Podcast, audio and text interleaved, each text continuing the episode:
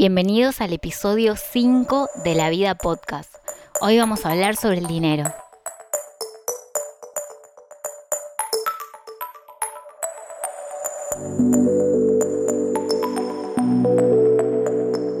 Hola, estoy muy contenta de estar acá con ustedes grabando el episodio 5 de La Vida Podcast, este podcast que habla caprichosamente de temas al azar y hoy les quiero hablar sobre el dinero. Los episodios anteriores fueron muy hermosos, muy artísticos y todos muy neptunianos, son del arte, escribir, teatro, pero me parece que hay que hablar del dinero porque más allá de que nos encanta vivir en un mundo hermoso, creo que el dinero es una energía necesaria y claramente vivimos en un mundo capitalista en el cual necesitamos dinero para vivir. Y bueno, aparte porque además una de mis áreas de vida o mi forma de ser también está atravesada un poco por, por lo que es esta energía porque yo estudié eh, ciencias económicas y también trabajo en una financiera hace 14 años. Si bien no soy experta, eh, sí sé algunos conceptos que estimo y considero que los pueden ayudar y que mi intento es hoy hablar sobre este tema para, para brindarles quizás un conocimiento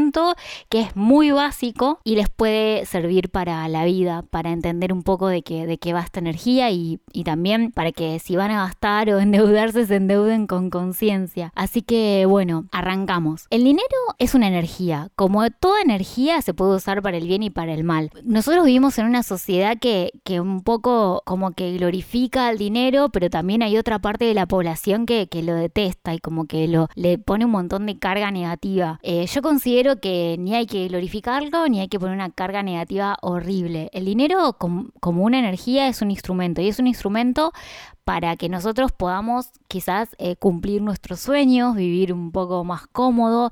Claramente vivimos en un sistema capitalista y si bien se pueden hacer un montón de cosas de intercambio, estamos bajo este régimen en este momento y tenemos que aprender a vivir con eso y a que en vez de ser una limitación sea una herramienta para cumplir nuestros sueños. Quiero hacer mucho hincapié en cuanto a que es, al dinero se lo considera a veces como algo negativo porque me pasó de vivirlo muy de cerca, de hay personas que realmente no, no se quieren entender con esto, dicen como no, yo la verdad que prefiero no tener plata y ser honrado o prefiero, no sé, eh, no, no no cobrar caro mi trabajo para que acceda a más personas y a ver, no hay que mezclar las cosas.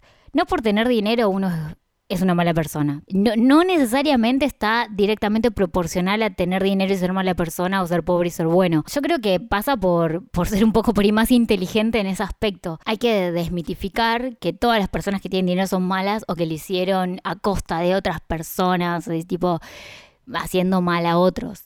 Hay casos, sí, claramente, pero no necesariamente es así. Entonces yo lo que propongo, mi propuesta es ver el dinero como una energía necesaria para cumplir quizás algunas cosas que nosotros queremos. Es ver al dinero como un instrumento, como una energía que hoy en día es necesaria. Yendo más a lo práctico, hay dos temas que a mí me gustaría que nos centremos en cuanto a hablar. El primer tema es, en cuanto a finanzas personales, el primer tema es el tema de las tarjetas de crédito. El segundo tema es inversiones, que una persona que no sepa de inversiones puede acceder. Entonces, con respecto a las tarjetas de crédito. Yo considero que hoy en día, y más en Argentina, que es el contexto en el que vivimos, solemos gastar mucho con tarjeta de crédito porque vivimos en crisis y a veces no llegamos a fin de mes y tenemos este instrumento en el cual nosotros podemos ir al supermercado o, no sé, pagar alguna necesidad que tengamos. Ahora, lo importante saber de las tarjetas de crédito es que si se usan bien, uno puede sacarles provecho. Y si se usan mal, es como una decisión financiera terriblemente horrible. A lo que me refiero es a lo siguiente. Las tarjetas de crédito cuando uno compra con tarjeta, tiene que tener en cuenta dos cosas muy importantes. La fecha de cierre y la fecha de vencimiento. Lo que significa con esto es, cuando nosotros tenemos un periodo, nosotros podemos realizar compras. Hay una fecha de cierre y después de esa fecha de cierre hay unos días en cuanto se emite el resumen y viene el vencimiento. Cuando nosotros compramos luego de la fecha de cierre, estamos ganando un mes de plazo en cuanto a cancelar el resumen. Eso es, es algo importante. Otra cosa importante es entender que nosotros en la tarjeta de crédito tenemos un pago mínimo y un pago total y muchas veces optamos por el pago mínimo porque no llegamos a pagar el total.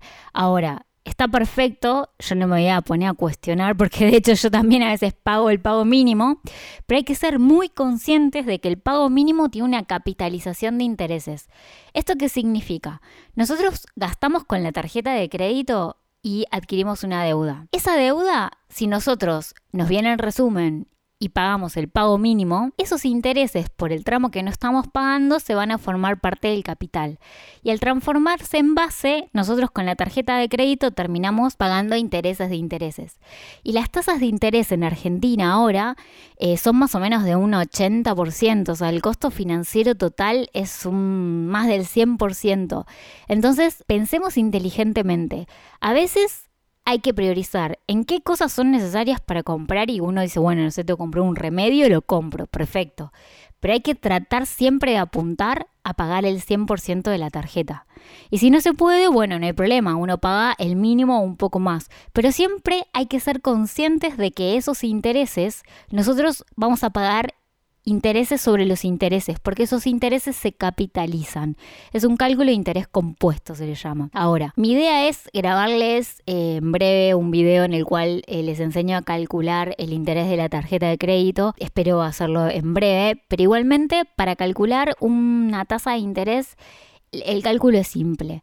Siempre tienen que, que, poner el capital, que es lo que uno estaría gastando, por el periodo de tiempo que podemos poner un periodo de tiempo de un mes, serían 30 días, por la tasa. La tasa siempre yo la, cuando hago la cuenta la pongo con el signo del porcentaje, dividido 365 días. Eso te va a tirar el valor en números. A ver, hay un montón de fórmulas más complejas que se pueden usar, pero yo lo que aconsejo siempre es la cuenta del verdulero. La cuenta del verdulero en el que uno dice, no sé, dice, bueno, yo gasté tanto. Lo multiplico por los días, por la tasa. Es importante que sepan que cuando uno mira el resumen de la tarjeta de crédito, a veces eh, tiene como un montón de información que no sabe para qué sirve. Bueno. Siempre pueden, para hacer este cálculo que yo les mencioné antes, pueden ir a ver la TNA. La TNA es la tasa nominal anual, lo que significa es que esa tasa se aplica para un periodo de un año. Por eso en el cálculo nosotros vamos a dividir por 365 días. Hay otras tasas que son tasas efectivas que se aplican directamente, pero con la fórmula que yo les acabo de pasar, ustedes tienen que usar la TNA, que es la tasa nominal anual. Más adelante quiero hacerles el video y quizás graficárseles un poco para que lo entiendan mejor, pero en líneas generales lo importante al gastar con tarjeta de crédito es ser conscientes de que si no pagamos el total, vamos a pagar intereses sobre intereses. Por eso siempre es mejor administrarse de una forma más... Eh, inteligente dentro de las medidas de las posibilidades de que uno tenga.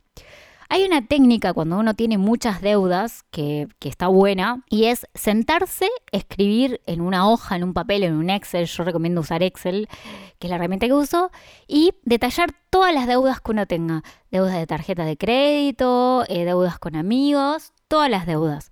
Y ahí se las van a ordenar de menor a mayor.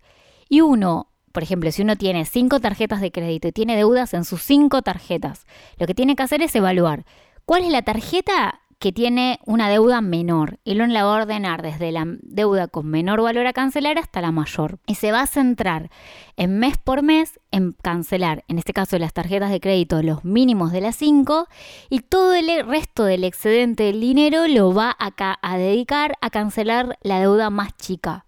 ¿Por qué es esto? A ver, estos términos de intereses y eh, uno pensaría como no, voy a dedicar la plata a pagar la más alta.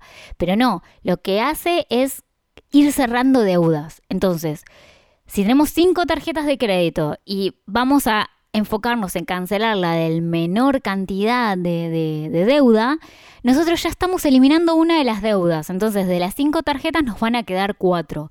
Acá ganamos en costos de, a veces los resúmenes de, de tarjetas de crédito tienen costos de emisión. Y a su vez, estamos psicológicamente liberándonos de una deuda. Y así vamos a ir mes por mes sucesivamente dedicándonos a cancelar la deuda de menor valor. Esto nos va a hacer que en un momento, si nosotros nos organizamos bien, vamos a tener solo una deuda grande y ahí va a ser más fácil enfocarnos y, cancelarla. Esa es una técnica que me enseñó a mí un, un colega mexicano y la verdad es que yo lo implementé y me funcionó. Eh, obvio que no recomiendo tener muchas tarjetas de crédito, recomiendo tener una o dos y sin, por lo general recomiendo tener una sola activa. Eh, más que nada porque a veces hay que tener cuidado con las tarjetas y las promociones. Si las tarjetas de crédito tienen costo de emisión, no, no, no es tan negocio usarlas para una promoción. ¿Por qué? Porque si una promoción es del 10% y no sé, ese 10% en lo que nosotros gastamos es de 100 pesos, pero la tarjeta de crédito tiene un costo de emisión de resumen de 150, entonces el costo de emisión de resumen está siendo más elevado que el costo que nosotros nos estamos eh, ahorrando. Por eso hay que ser inteligentes y ver todas estas cosas. Por otro lado, eh, quiero hacer así un comentario muy, muy reducido sobre los préstamos personales. A veces eh, nosotros accedemos a préstamos personales.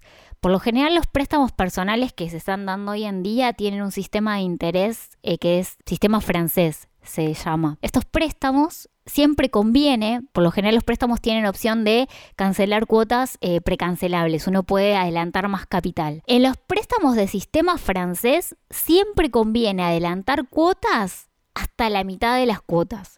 Pasada la mitad de las cuotas, en adelante ya no conviene adelantar. A lo que me refiero es a esto, si nosotros contraemos un, crédito, o sea, nosotros adquirimos un crédito personal de 20 cuotas con sistema francés, que eso te lo va a decir el banco, a nosotros nos conviene pagar la cuota y adelantar capital de la cuota 1 a la 10. Eso nos va a beneficiar en cuanto al cálculo de los intereses porque nos va a bajar un montón el cálculo de los intereses. Pasada la cuota 10, en este caso que eran 20 cuotas, o sea, pasada la mitad de la cuota, ya no conviene adelantar.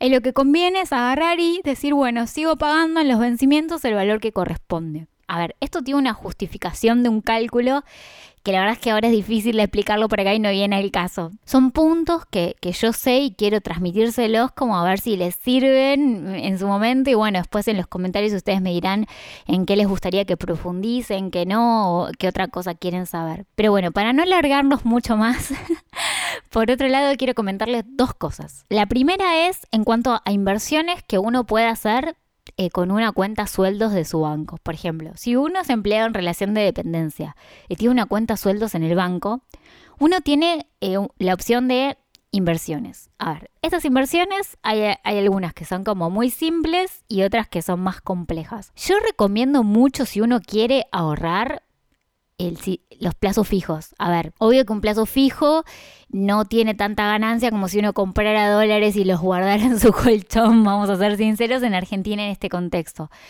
Pero cuando uno dice, bueno, quiero empezar a ahorrar, el plazo fijo es una buena opción. ¿Por qué? Porque uno lo puede hacer eh, a través de su home banking. Puede entrar a la página de internet de su banco y agarrar y constituir un plazo fijo que es que uno le presta al banco una determinada cantidad de dinero y el banco te paga una tasa de interés. O sea, a ver, esto es discutible si es discutible. Porque en realidad si uno puede comprar dólares y guardarlos en su colchón, por ahí en el contexto del país va a ganar mucho más. Pero a veces el plazo fijo es cuando vos no querés comprar moneda extranjera y decís, bueno, yo quiero empezar a ahorrar. Voy a ahorrar, a veces eh, los mínimos son de mil pesos por mes. Entonces dice, voy a ahorrar mil pesos por mes. Bueno, en vez de tener esa plata atesorada en tu casa en pesos, lo que puedes hacer es ponerle un plazo fijo y te va a pagar un interés, una tasa de interés. ¿Que es mínima? Sí es mínima. Pero la clave está en que si vos tenés esa plata en tu casa no, no ganas nada. Si la tenés en plazo fijo, lo que podés hacer es que ese, esos mil pesos, quizás al mes próximo, vos haces un plazo fijo a 30 días, esos mil pesos te van a dar una tasa de interés y por ahí ganaste 30 pesos más. Y cuando vos renovás el plazo fijo al mes siguiente y vas a, volver a ahorrar mil pesos, ahí lo que vos vas a hacer es una capitalización de los intereses que vos ganaste. ¿Qué vas a hacer? Vas a agarrar los mil pesos los, más los 30 de interés, más tus otros mil pesos del próximo mes y vas a poner a plazo fijo 2030 cada vez vas a ir aumentando tu base y eso va a hacer que te paguen más interés. ¿Nadie se volvió rico con esto? No, claramente que no, pero bueno, es, es una opción. Yo tengo amigos que ahorran en la maceta de su casa y eso en economía se llama atesoramiento. Uno saca la plata del sistema financiero y la guarda en su maceta, en su colchón.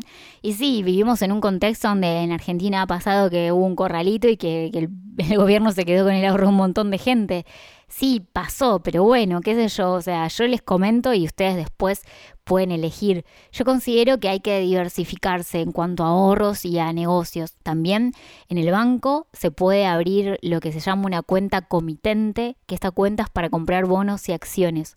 El trámite de la cuenta comitente es fácil. Uno va a su banco, y dice que así tal cual dice, hola, quiero abrir una cuenta comitente. Lo van a derivar con unos especialistas en el banco que se llaman los idóneos, que son unos empleados especiales que se han certificado en la bolsa de comercio y ellos te van a hacer llenar un formulario, te van a preguntar unos datos y, y bueno, uno va a, hacer una, va a hacer unas firmas, qué sé yo, y ellos luego van a tramitar en la Bolsa de Comercio de Argentina la apertura de la cuenta comitente. Estas cuentas tienen un costo de mantenimiento que por lo general son bajas. Eh, actualmente a mí la cuenta comitente me están cobrando 50 eh, pesos, es masiva, así que pago menos de 100 pesos. Y lo bueno es que con estas cuentas comitentes, en su momento yo pude comprarle BAC, que era un bono que, emitía el Estado, que pagaba una tasa de interés más alta a un plazo fijo, y lo bueno era que en ese momento no, no estaba alcanzado por impuesto a las ganancias, entonces uno podía tener esa inversión y el beneficio era que eh, no, no había que pagar impuesto a las ganancias. Pero bueno, ese negocio se terminó y ahora hay otros bonos. Eh, siempre es bueno eh, cuando uno habla una cuenta comitente, puede comprar bonos. Siempre se puede asesorar con los idóneos. En el banco donde yo tengo mi, plan, mi cuenta sueldos, eh, hay una línea telefónica a la cual llamo y ahí digo, bueno, quiero comprar este bono o no. Y ellos te informan el plazo, las tasas y, te aconsejan cuál es la mejor opción. Eh, lo cuento porque es una opción que dentro de todo es accesible, eh, no hace falta tener mucho conocimiento porque, porque la gente te asesora del banco y me parece que es algo que está bueno tenerlo en cuenta. Para finalizar, eh, algo que, quiero aclarar también que es un poco un, un malentendido que considero que existe entre algunas personas. Porque pasa mucho que hay mucha gente que cuando eh, habla del dinero, investiga por el dinero, el primer libro que lee, ¿cuál es? Padre rico, padre pobre. Todos hemos leído ese libro. A mí me encanta mucho ese libro, me parece excelente y me parece que está muy bueno porque explica también el mito de, que comprar una propiedad es una inversión. A ver, yo quiero dar mi punto de vista sobre este tema. En cuanto a, conceptos contables, eh, cuando uno ve contabilidad en, en, la universidad o en la secundaria, vamos a decir la secundaria, uno tiene activos, pasivos y patrimonio neto.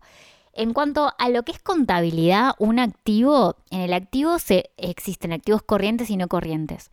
Eso se ordena según el grado de liquidez. Pero bueno, yéndonos de términos técnicos, en el activo se detallan todas las propiedades, las inversiones, el dinero, todos los derechos que uno tiene por cobrar, los bienes y los derechos que uno tiene por cobrar. Las casas o los inmuebles, o sea, siempre en un balance van a estar como un activo, pero no son una inversión. A ver, psicológicamente uno dice, ah, bueno, sí, yo me compro una casa, entonces estoy invirtiendo en mi futuro. En realidad, no, te estás comprando una casa y estás, estás destinando dinero a tener una casa. Una inversión, que es lo que, lo que dicen en este libro, es algo que a vos te da dinero. Cuando uno compra una casa, por ejemplo, si es primer vivienda, uno está comprando una casa y esa casa te va a generar gastos. Está bien, uno va a vivir ahí, es verdad, va a tener un techo, va a tener un lugar donde estar, pero eso no te va a ingresar. La casa no va a hacer que te ingrese dinero a tu bolsillo. Sí, sí podría ser en algún momento, si vos compras una casa, la remodelás y la vendés, sí, bueno, ahí sí podría ser el momento de la venta que ganes más, pero en realidad no es una inversión. Entonces es importante saber que uno está bien, obvio, hoy en día si compras una casa te aplaudo porque es muy difícil en este contexto, pero las inversiones son eh, bienes ¿Qué te van a hacer ingresar dinero a tu bolsillo. Este libro también habla mucho de centrarse en generar rentas pasivas y, una diferencia entre una renta activa y una renta pasiva es que la renta activa implica que nosotros como personas tengamos que hacer algo activamente o trabajar eh, para poder eh, recibir dinero a cambio. En cambio, en una renta pasiva es una una renta que uno obtiene sin, sin el esfuerzo físico de trabajar. Y me parece que, es buenísimo, está perfecto. Las inversiones que yo nombro eh, son un poco rentas pasivas. Claramente hay eh, la inversión siempre a mayor riesgo, eh, mayor ganancia. Eh, la verdad es que yo nombro estas porque me parecen las más simples y que me parecen que están buenas para, para nada, para animarse y, transitarlas y ver. Claramente nadie se va a volver rico comprando acciones, eh, bonos, wow, sí, no sé, la verdad que no, yo, yo la, mi experiencia es nunca me volví rica, siempre por ahí es un poco de diferencia en plata y los plazos fijos que están como muy, nadie los quiere, yo los banco, pero me parece que está bueno, aunque sea para, para poder empezar a tener nociones económicas. Pero bueno, en fin, eh, yo quería grabar este episodio un poco para, para contarle mi humilde aporte de lo que sé de las finanzas. No se crean que por trabajar en una financiera uno sabe qué va a pasar con el dólar o qué va a pasar con el país. No, no sabe nada de eso. De hecho, no sé, es un poco el día a día.